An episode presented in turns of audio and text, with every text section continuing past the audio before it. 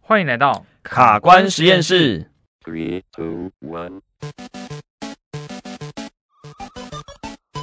好，非常开心啊！最近有非常多的听众朋友哦，有来信，然后想要询问我们一些有关健康上面的问题。那我们今天呢，我们就来请小帮手帮我们抽出今天的题目吧。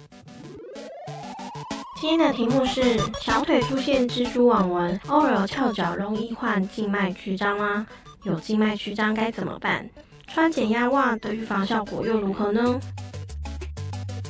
哇，好，这一题啊，静脉曲张，我相信是很多女性朋友会想要问的一题哦，因为它其实可能在美观上面就嗯，蛮多女性朋友会在意。真的，我也蛮在意的。好，那老郑如果啊，就因为你看足部蛮多的哈，在临床这么嗯多年，如果谈到这个静脉曲张，你会目前有没有生活中啊，或者说你的个案里面有一些案例可以来跟我们分享一下？其实我昨天刚好就去了一趟海边，哦，然后有一个很深的感触。嗯哼，我昨天很悠哉的去买了一袋炸鸡，然后去海边，想说坐在沙滩上，看到沙滩，然后看到阳光，应该要看到什么？ 美女嘛，看到比基尼，对不 对？好，结果我看到比丘，啊，不是，哦，我看到了两双腿，嗯哼，然后在我面前，我明明就很悠哉的吃着炸鸡，坐在沙滩上，结果这时候悠悠的来了两双腿，在我面前晃啊晃，晃啊晃，嗯哼，然后就是充满静脉曲张的腿，这这这么巧就对了。我就瞬间有一点没有了 食欲，所以我才说我有点在意这件事情。 OK，呃那昨天你嗯看到的这个、这两这两双腿啊，是女生吗？还是男生啊、是一对母女，哦？OK，然后我只看到有一双啦，就是是妈妈，看起来像是妈妈的一个大姐，嗯哼， 对，然后那个静脉曲张就是蛮严重的，嗯哼，然后就是整个小腿会冒青筋那种感觉，嗯哼，对，那其实它就有一种唤起我，我平常在临床都在看足部嘛，嗯哼，然后就会有一些像中高龄的女性，我发现就好像女性比较多这个问题。女性比较多。对，就是呃，我我要看步态嘛，然后请她脱掉袜子，然后可能卷起裤管的时候，哇，就看到整个小腿就布满密密麻麻的那种静脉曲张，那时候就会让我有点分心。 好，静脉曲张这个问题啊，其实真的是蛮容易见到的啦。然后，因为它可能跟我们的一些日常生活中的，比如说工作习惯啊，然后运动形态啊等等的都会有关。嗯好，那今天这一题呢，我想就由老郑来当这个闯关者，然后我来当守关者，哦，替听众朋友来问一些哦，可能我们对于静脉曲张有的这些迷思。好，那我们就开始准备闯关喽，Go！好，第一关，容易患有静脉曲张的原因是什么呢？哎，老郑，请作答。好，其实这个题目啊，要拆成两个 part，嗯哼，第一个 part 就是 OL，哦、o 第 k 二个 part 才是翘脚。好，对，为什么要这样讲呢？OL 是一种生活形态，一种职业类别。嗯那 OL 就是简是 Office Lady 对的简称嘛，哈。那在 Office 的 Lady 意意思是说，她坐在坐在办公室的时间，坐的时间是很长的。嗯那坐的时间很长的时候呢，她的那个呃髋关节跟膝关节都一直长时间的去处于一个弯折的一个动作。对。那这个时候，我们下肢的这些静脉啊，或者淋巴的循环，这些血管啊，它都像水管一样。哼，嗯哼，你就想象一条直通通的水管，当它弯了两个九十度的时候，压力是不是就变得比较容易积在那边，对然后比较容易有阻塞的问题？嗯哼，所以这个生活形态意思就是什么呢？呃，你今天如果是一个久坐的族群的时候，你的下肢的这些静脉的血液的回流就有可能遇到很高的一个阻力，嗯哼，让它回流会受阻。那这个时候就不得不提到静脉曲张，它的现象是什么？就是下肢的静脉血液滞留在静脉里面的时间太长的时候，就让这个静脉。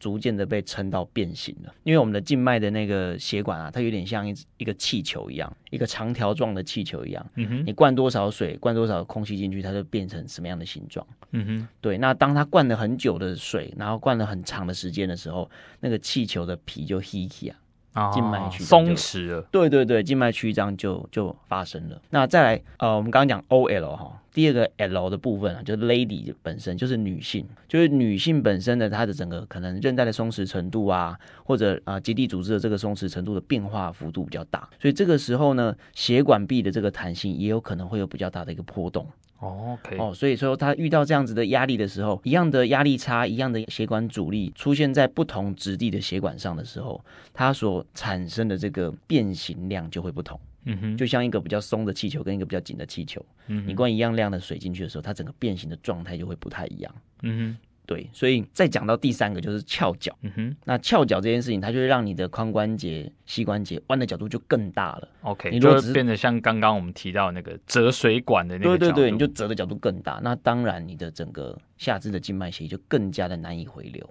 嗯哼，对啊，所以呃，你说 OL 翘脚容易静脉曲张吗？没错，我觉得这是非常常见的一个现象啊。嗯哼，嗯，那那在这边也不得不提第二种类型的这个静脉曲张，就是站久。嗯哼，其实我遇到蛮多老师会有这个困困扰的。嗯，老师啊，哈，或者柜姐，柜就是姐对对长时间站立的这一些这些人啊，呃，那为什么他会静脉曲张？你刚你可能会觉得说奇怪，呃，刚刚讲血管折到会有问题，那血管现在是变直了，我站着，对啊，是顺畅的，对啊，也有问题吗？对，这就不得不提静脉曲张的第二大理由就是你的血管有一个很高的压力差，嗯就是当你站着的时候，你的心脏距离你的下肢的这个静脉的这个血管里面的那个水位差差的幅度比较高。哼，嗯哼，比较高的时候呢，这个时候静脉所产生的那个水压差呢，就会有比较大的一个一个压力在。那这个时候就会让静脉被顶得比较紧一点，那当然它曲张的这个幅度就会来的比较大一些了。好，那到底啊，静脉曲张它临床上有什么样的一个表现？那怎么样我会知道说，喂，我可能有静脉曲张的问题呢？其实静脉曲张最容易看到，用看的看到，嗯哼，对，就是通常你看到的时候，代表曲张的程度也稍微比较高了。嗯哼，那呃，你会看到什么？你会看到可能局部的血管会有一点像蓝色蜘蛛网这样子。嗯哼蜘蛛网纹，好，或者像蚯蚓状的这种扭曲的那种纹路，嗯出现在局部的这样子的一个呃皮肤的下肢的一些皮肤区域的话，那就代表哎、可能是有局部的静脉曲张的问题。 OK，那如果像有一些女生啊，嗯是哦比较瘦，然后皮肤很白，是皮肤比较薄的这个状况，她们也会蛮容易在比如说手部或脚踝这个地方看到那种嗯血管满布的状况，是这种也算吗？呃，所以看到血管不代表有静脉曲张，嗯哼，对，它只是可能是皮肤比较比较薄、比较透，那个呃静脉因为是比较深色的嘛，所以那个颜色会透的比较出来一点。嗯但是跟静脉曲张有没有呃特别容易发生，呃是八竿子打不着的。哦，主要还是要看那个你看到的那个血管的形状。嗯哼，为什么这样曲张曲张？指的是这个静脉它不只是凸出来，而且它还变形了。嗯哼，所以就回到刚刚我们讲的，就是你可能要看到是蓝色那种蜘蛛网的那种纹路，或者是像蚯蚓状那种扭曲的纹路，那会比较像是我们所谈的静脉曲张。好，老郑，那你再帮我们稍微归纳一下，究竟嗯静脉曲张啊，它的成因哦嗯是哪一些？比如说包含有一些先天啊或后天的因素。对，我们大概就是分成这两个 part 来来讲哈。嗯哼，第一个就是先天的因素，比如说先天的血管的那个瓣膜的功能不全啊，嗯哼导导致那个静脉的回流就会没办法顺利的回流，然后嗯哼滞留在你的静脉里面，那就会造成曲张，这是属于比较先天的一些因素。呃，第二种类型就是比较后天的因素，那后天的因素包含呃怀怀孕，嗯像怀孕的时候，妈妈们的那个因为肚子有小朋友，那她的下腔静脉会比较容易受到压迫，那这个时候血液就滞留在我们的静脉里面。那曲张的呃几率就会比较高。嗯那呃除了这个之外呢，怀孕的妈妈还会有第二个原因，就是在第二孕期之后，她的那个血液开始分呃，她开始分泌松弛素，所以这些松弛素它是全身性的作用，它会让所有身上的这些结缔组织就变得比较松散。包含肌肉、包含骨盆的这周遭的韧带，包含全身的韧带啦，好，然后包含你的一些血管壁啊，可能都会变得比较松散一点。嗯哼，所以这个时候你就想象这个这个气球啊、呃血管就像气球一样，这个气球的皮就变得比较松软，比较容易被拉伸变形。所以这个时候，那个怀孕的妈妈在第二孕期过后呢，这个呃静脉曲张的比例会会也会啊、变得比较高一些。好，那除了这个之外呢，一些后天的因素包含肥胖、包含吸烟的人，哦，这些人的那个血管的状态可能都不是那么好。那再加上如果肥胖的话，他可能还有一些，比如说哎呃运动的量比较少啊，嗯哼久坐的这一些生活形态的时候，都可能会让他的整个下肢的这些肌肉的活动性比较差。嗯哼，我为什么讲活动性比较差哦？你有没有听过脚是人的第二个什么？心脏，嘿嘿，心脏对，没错，就是这个第二个。为什么要这样讲呢？就是因为脚的这些肌肉呢，它就是一个扮演着把静脉的血往回挤压、送回心血管这个循环的一个很重要的力量来源。嗯哼，那当这些久坐的人、肥胖的人、不爱运动的人，他的整个下肢的肌肉活动量就会变得比较少、比较差。嗯哼，那等于是这个人的第二个心脏就停了嘛，嗯哼，所以那整个下肢的静脉血液就会滞留在静脉腔里面，那当然静脉曲张的可能性就就会急剧的升高。嗯哼，对，那除此之外还有一个就是老年啦，就是人的年龄到一个程度的时候，那个静脉的的那个弹性越来越差的时候，那也会让那个静脉曲张发生的比例越来越高。嗯哼，那我还有再来就是我们刚刚提到的 OL 们啦，嗯哼，啊，就是久坐好、以及久站。嗯哼，哦，这两个族群也都是一个静脉曲张，算是后天成瘾的一个高危险群。我是觉得回答的蛮完整的吧？那这一关给过吗？好啦，给过给过，我真的算蛮完整 的。OK。好，那我们要进入第二关哦。好，第二关针对静脉曲张的这个问题呢，我们可以有哪些治疗方式？好，哇老郑来喽，我靠，这真的是大灾问哎！我们就其实慢慢说。对哎因为其实呃，你理解了它的那个成因之后，治疗方式其实就很容易想象了。嗯我哼，们刚刚提到，除了先天的一些原因之外，那可能比较难处理。对但是处理的呃治疗的原则就是什么？让你的这个下肢的这些静脉血啊，能够被被推动，被嗯哼顺利的送回你的整个心血管的系统。嗯哼，那就是呃，对我们来讲，就最重要就是要去启动你的第二个心脏，那嗯 OK，也就是你的下肢的这一些肌肉，还有办法正确的好好的收缩，去不断的对这些静脉的血液去做挤压，然后让它完成整个静脉的循环。对，那在第二个就是减少血管的阻力。嗯哼，好，我们刚刚讲提高它的回流的那个力量的那个力量来源。那第二个策略就是去减少这个血管的阻力，所以要减少这个翘脚啊，或者减少它就是说站得很久都不动，没有任何走动的这些行为，它都可以让整个下肢的这个回流这个阻力呢稍微小一些。嗯哼，对。那如果啊，针对像是刚刚呃我们前面提到的，它已经变成了蜘蛛网，是，那或者是说甚至已经有凸起蚯蚓状的话，嗯那有没有什么方式可以治疗？我相信这是很多女性朋友可能已经有静脉曲张的人很关注的一件事情。那针对比较严重的这种已经变形的很夸张，然后比较厉害的这种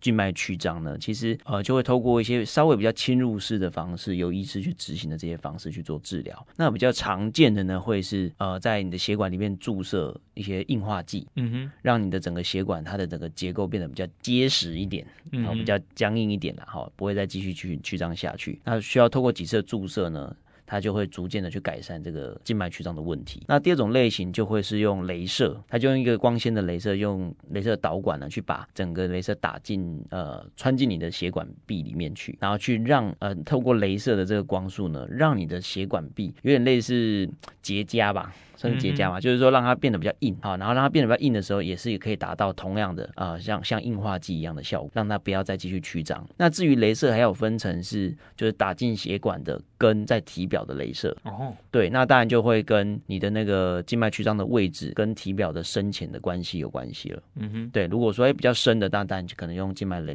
镭射，那但是如果说是比较浅的，就可以用表皮的镭射去做处理。嗯哼那这些的治疗呢，都会是需要几次的治疗。 ，OK，哦，才会获得改善的，大概是这样子。那至于那种超级严重的，就是有点类似一颗乒乓球凸起来的那种感觉的，嗯哼，或者你会看到它，你会觉得哦，是不是有圣甲虫钻进它体内的那种那种感觉的？那那种可能就要考虑用手术治疗了，嗯，因为那种用呃，对于那种呃血管镭射啊，好或者是注注射硬化剂，那个效果都非常的差。嗯哼，OK。那如果像这样子啊，除了比较侵入式的方式，嗯。那如果像我们这样以物理治疗师的角度跟专业来说，我们嗯可以为这些静脉曲张的患者做些什么呢？其实静脉曲张啊，治疗师呢可以透过一些徒手的治疗去进行，比如说淋巴的引流啊，或者一些静脉的引流，促进这些静脉血的回流。嗯哼，然后第二种类型还有用那种仪器，就是嗯哼据我所知道，它可以用一些像射频。嗯哼，射频的这种仪器呢，它对于整个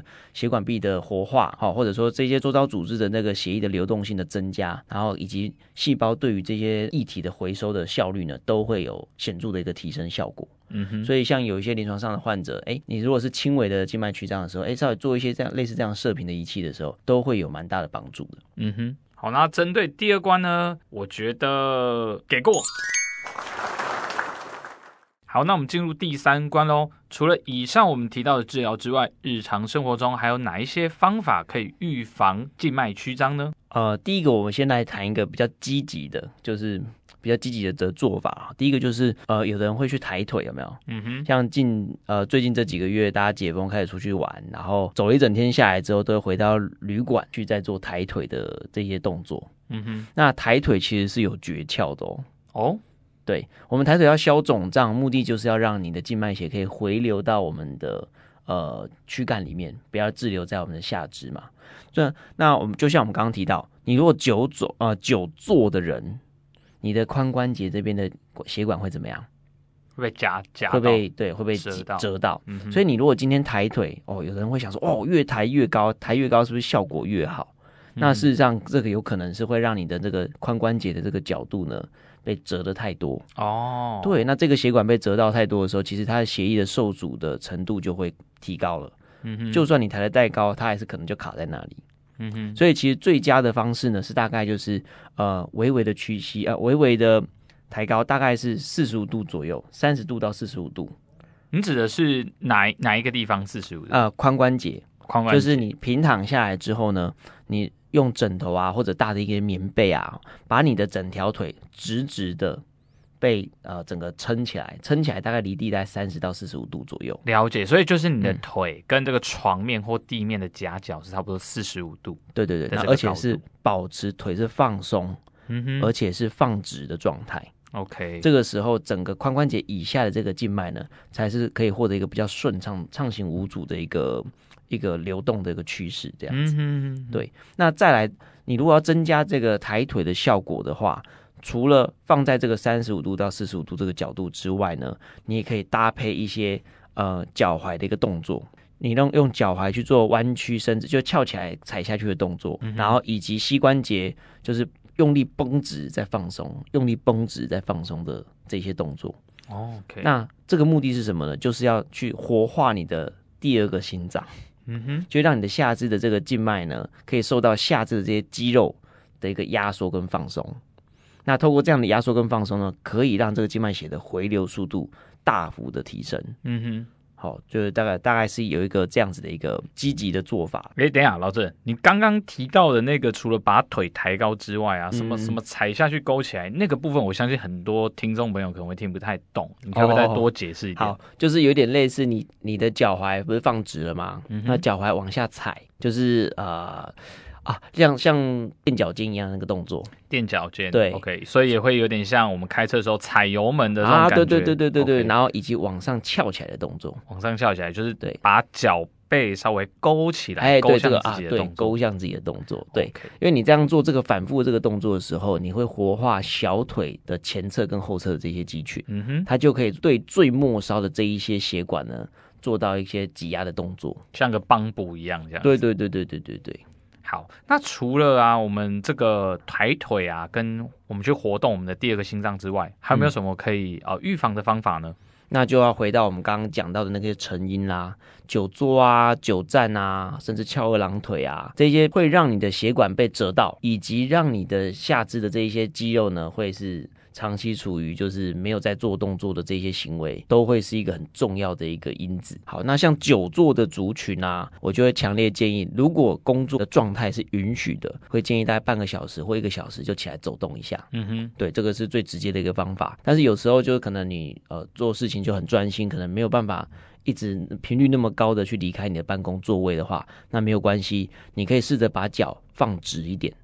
然后让你的椅背稍微往后躺一点，嗯哼，让你的整你就想象让你的髋关节跟膝关节在你在坐着的时候呢，可以被获得。伸直放松的这个机会，那那个血管呢就有机会稍微赶快通一下，然后让那个血液稍微回流一些。嗯哼，那在这个时候，如果能够搭配一些，就像我们刚刚提到的脚踝的动作，或者这个膝盖下肢的这个肌肉呢收缩跟放松的动作的话，会让这个整个回流的效果更更加的好哦。嗯哼，那至于久站的朋友呢，就可以考虑使用压力袜喽。嗯哼，对，因为你久站，如果说你都只是站着不动的话，尤其像一些像柜台柜姐，好、或者像老师，他可能站的时间很长，但是移动的距离啊跟时间其实是不长的。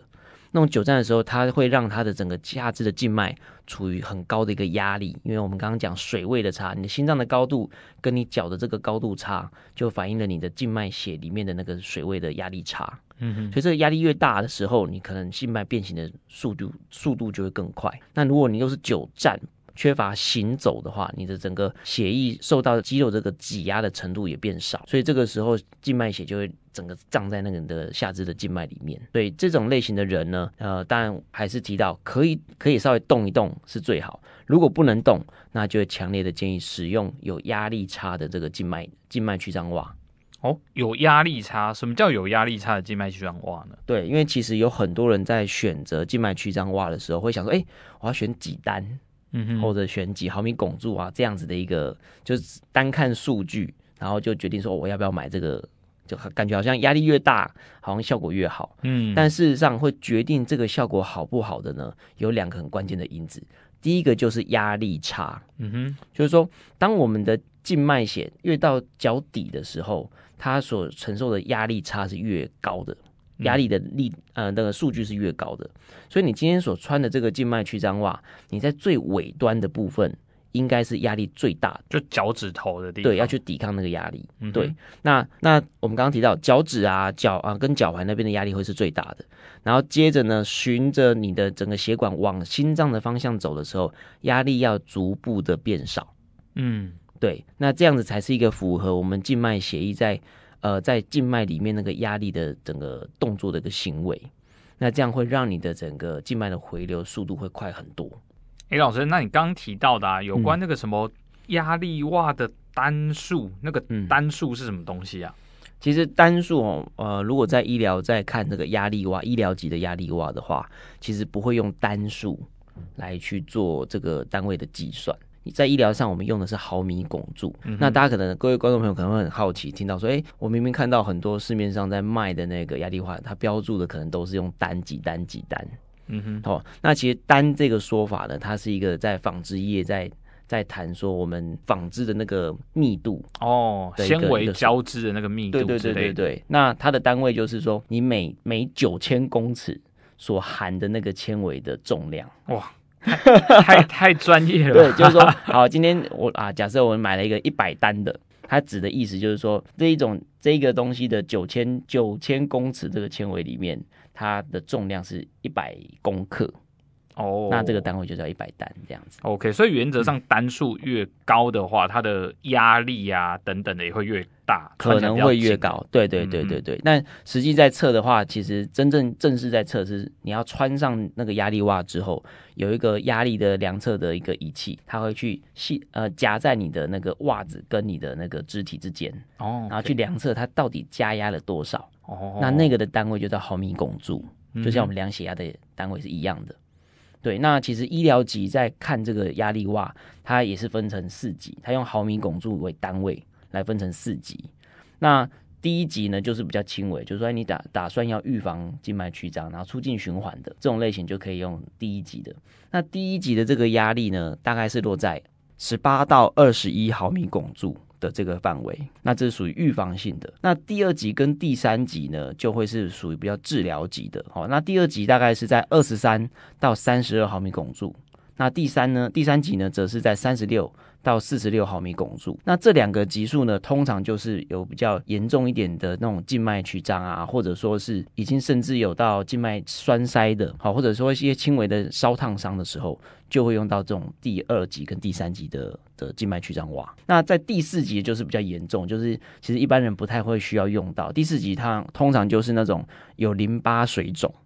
然后或者那种严重的烧烫伤，它需要抑制那个疤痕的形成的，那种才会用到第四级。好，所以第四级的通常是在五十个毫米汞柱以上，对，大概分成这四级。那一般静脉曲张的朋友，他会会需要用到，大概就第一级到第二级之间，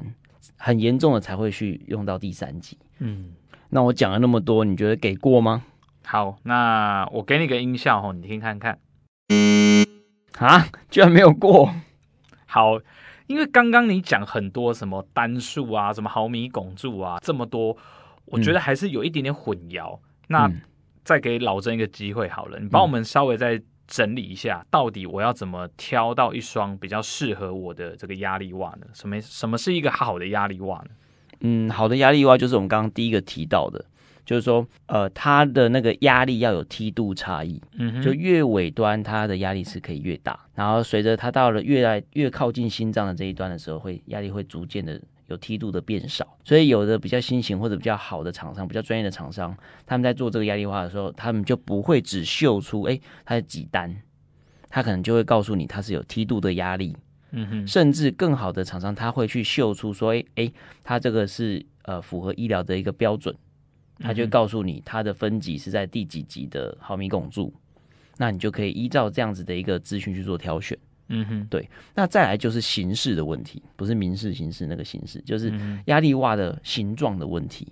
就是我会强烈建议要穿的话，不要穿那种一一段一节一节的，什么小腿腿套那样一一段的，它要穿就要从脚趾头一路穿上去的。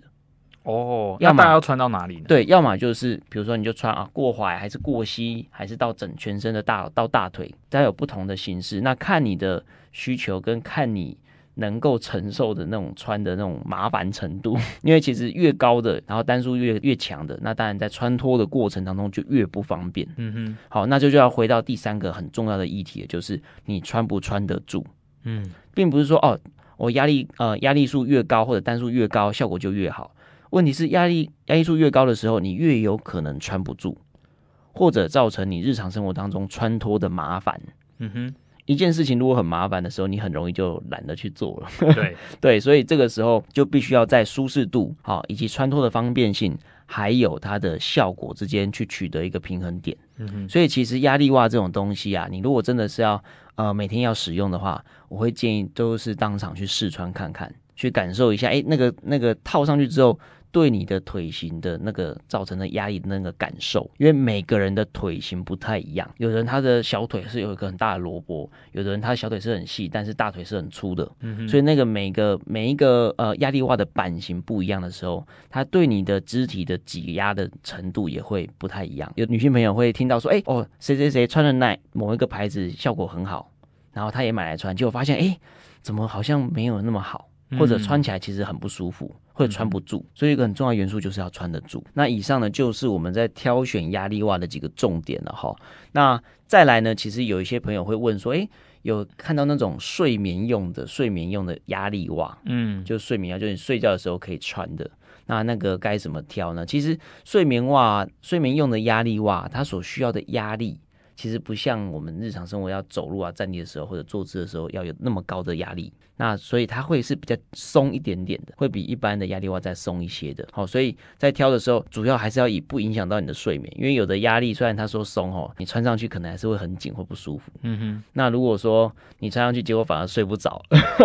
那可能就适得其反了。嗯哼，对对对，所以睡眠袜的话还是一样，就回到刚刚那一句老话，就是你还是要有办法去稍微试穿过之后确认之后，才是一个比较 OK 的一个做法。好啊，以上啊，其实老郑分享了很多有关在挑选哦静脉曲张压力袜的这些条件啊，跟哦我们要注意的地方。但其实啊，市面上真的有很多压力袜的厂商啊，因为我们其实比较没有这个需求，我们就没有也也没有特别去研究说哪一个品牌或哪个厂商的呃产品这样子哦，所以我这边也会。呃，跟听众朋友们征求一下哈、如果你曾经啊有买过或试用过比较专业，然后觉得不错的这样的产品啊，也可以在底下留言，然后分享给我们以及我们的听众其他的听众朋友。所以呢，在老郑补充完之后，我们第三关我们就给过。以上呢就是我们今天的节目内容。那不晓得我们今天的节目各位观众们给过吗？如果给过的话，记得在下面留言给过或是 pass。喜欢我们的朋友呢，除了帮我们追踪之外，也别忘了给我们五星好评哦。我是物理治疗师阿泽，我是主客人老郑，卡关实验室我们下次见，拜拜。